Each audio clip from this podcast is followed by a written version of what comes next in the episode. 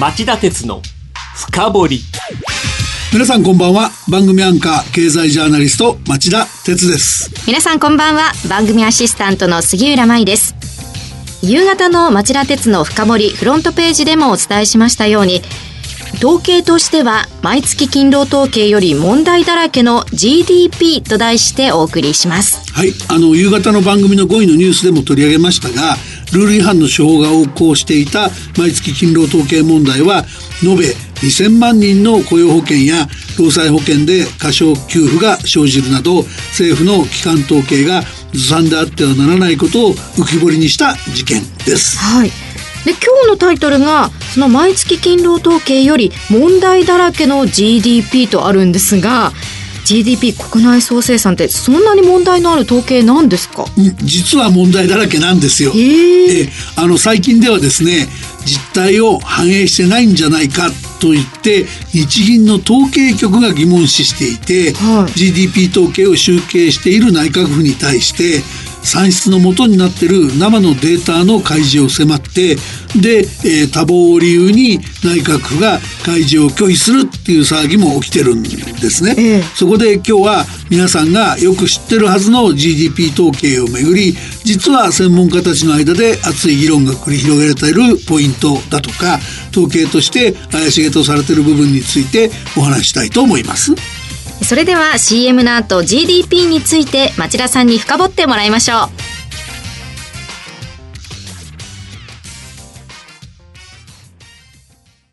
資産運用をお考えの皆様運用は日本株式だけで十分と思っていませんか？話題のスマートフォン、電気自動車、インターネットでのショッピングなど、周りは外国企業で溢れています。大和証券では、お客様の資産に外国株式を加えた運用のご相談を受けたまわっております。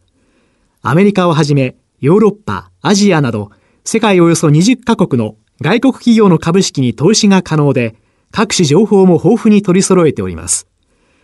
外国株式は大和証券。これを機会にぜひご検討ください。外国株式のお取引は、株価の変動、為替相場の変動等による損失が生じる恐れがあります。また、お取引にあたっては、契約締結前交付書面等を必ずよくお読みください。登録番号関東財務局長金融商品取引業者第108号の大和証券株式会社がお送りしました。今日の深掘り。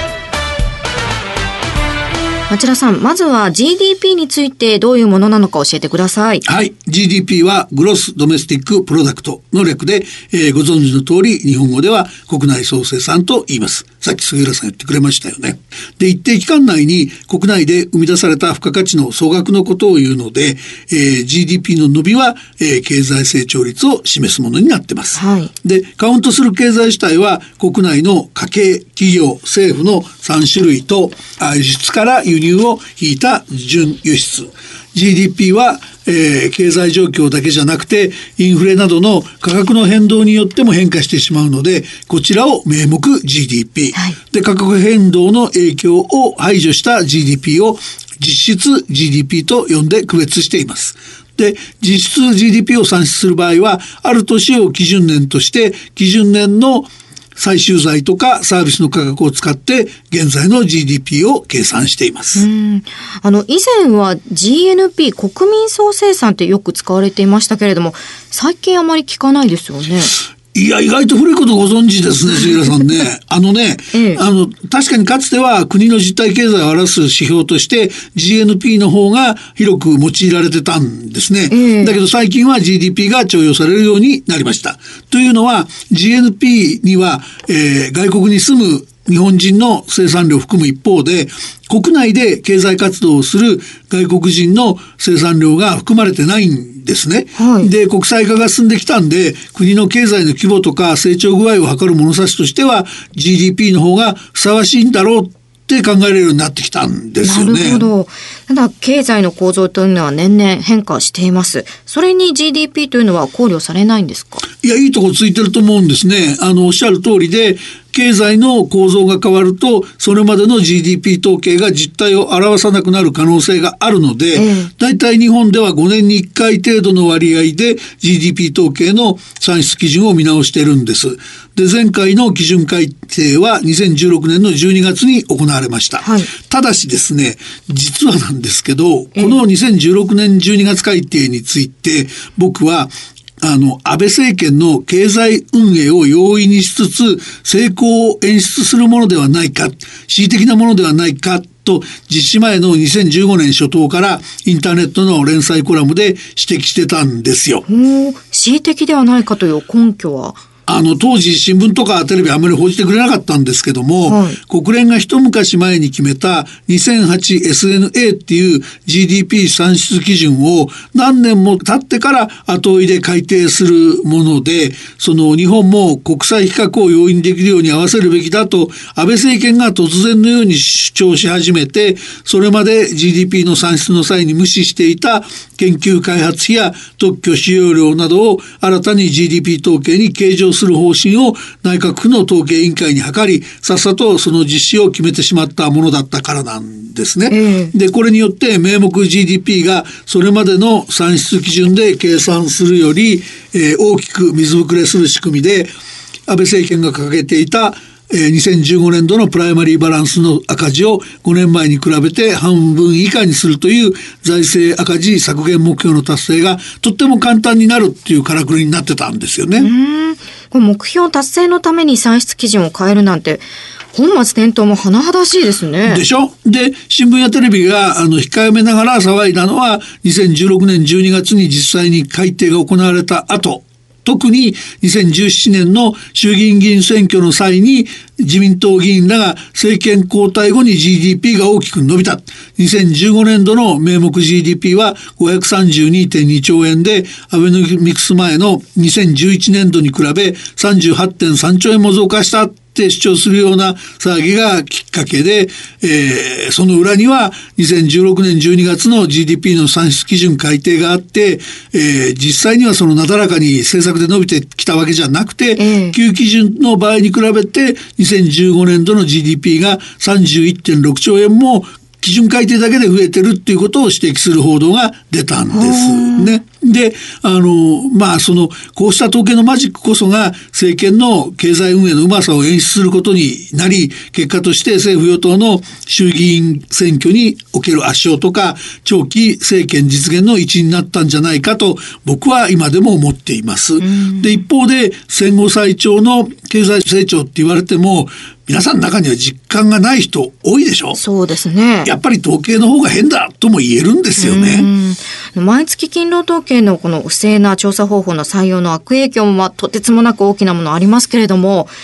経済統計の基準改定もタイミングですとかやり方によっては社会に大きな影響を及ぼすということですよね。いや、そういうことなんですよ。ところが GDP 統計の信頼性をめぐる議論っていうのは、この2016年12月改定時の研究開発や特許使用料の計上問題で終わったわけじゃないんですね。実は2016年の7月以来 GDP 統計を策定している内閣府と物価の番人日銀の間で数年来の GDP 統計をめぐる議論が戦わされてるんですよ。何が起こってるんですか？あの発端になったのは2016年7月に日銀の職員2人が出した、えー、論文なんですね、はい、それによると2014年度の名目 GDP は内閣府の公表額490兆円よりおよそ30兆円多い519兆円だったんじゃないかっていうんですね。うんで、えー、実質成長率も内閣府のマイナス0.9%じゃなくて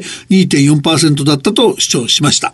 で、日銀職員の論文は内閣府が採用している国連基準ではなく、独自の手法で住民税や法人税といった税務データを用いて GDP を推計したものなんです。はい、で、えー、GDP って様々な官庁が調査集計した統計を合算して作り出す二次統計なんですけども、日銀は内閣府が GDP の算出に、えー、硬直的で実態を表さなくなった上、ブレも大きいと見られる一時データを使ってんじゃないかと疑っていて、えー、対する日銀としてその徴税漏れを防ぐための見直しをいたわず網羅的に民間の経済活動をカバーしている税務情報をデータに使った方が、えー、正確に GDP を推計できると主張して、その通りの方法で計算してたんですね。確かに民間の経済活動の変化を反映させた方が現実に近い数字になると思います。で、この激論両者のですね、え去年の10月再びその燃え盛って再燃していて、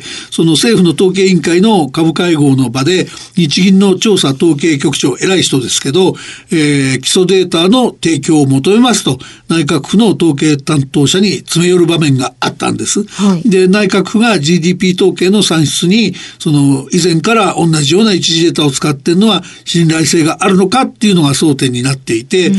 日銀はこれらの一時データに対する不信感を抱いているもんだから、現データを開示させて、自ら GDP 統計を算出したいと考えている。で、これに対して内閣府は人員不足で業務負担が大きいとして、情報データを、えー、提供するデータを一部に絞っていて、相変わらず両者は睨み合ってるっていう状況なんですね。はい、で、内閣府への不信感ってあながち的外れじゃないんじゃないかと僕も思っていて、あの、例えば実質 GDP を見ても、2015年の7月から9月期の速報値が、速報値段階はマイナスだったんですけど、改定値でプラスになるとか、ブレが大きいんですよね。えー、それから、同じ国連基準だって言っても、アメリカみたいに一時データにこんなの使ってますよってガラス張りにもしてないんですよね。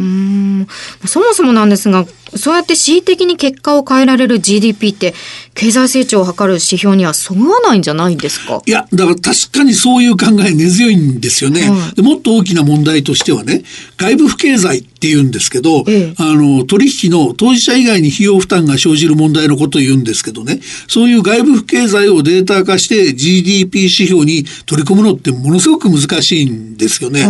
あの、わかりやすく言うと、物の生産の過程で地球温暖化を引き起こしたり、有害物質を出したり、貴重な自然を破壊したりっていうこと起きますけど、そういうマイナス面は、その損失被るのが直接の当事者じゃないんで、お金の動きのデータとして把握できない。で、GDP ではそうした問題を緩和できないってことになっちゃうからなんですね。で、家事とかボランティアみたいな収入を伴わない無償労働も反映できないでしょ？そうですね。そういった要素を考えてみますと GDP は限られた部分に着目した価値の合算に過ぎず、その伸び率も本当の意味での経済成長率だとは言い難い面がありそうですよね。かといってあまりに頻繁に算定基準を見直しちゃうと連続性が失われて変化を指標としての役役割を果たさなくなるっていう面もあるから、あえある程度の期間は見直さず整合性を守り続けることも重要なんですよね。なかなか難しい問題ですね。なので結論を言えばですね、GDP は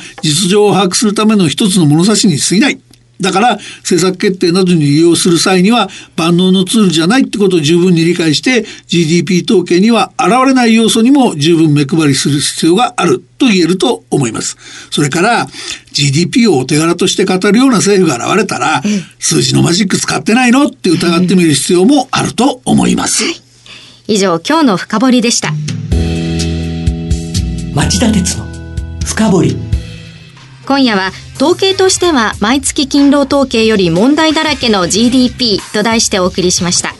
この番組はオンエアから1週間以内ならラジコのタイムフリー機能でお聞きいただけます。詳しくは番組ホームページをご覧ください。番組をお聞きのあなた、来週も徹底的に深掘ります。それではまた来週。さようなら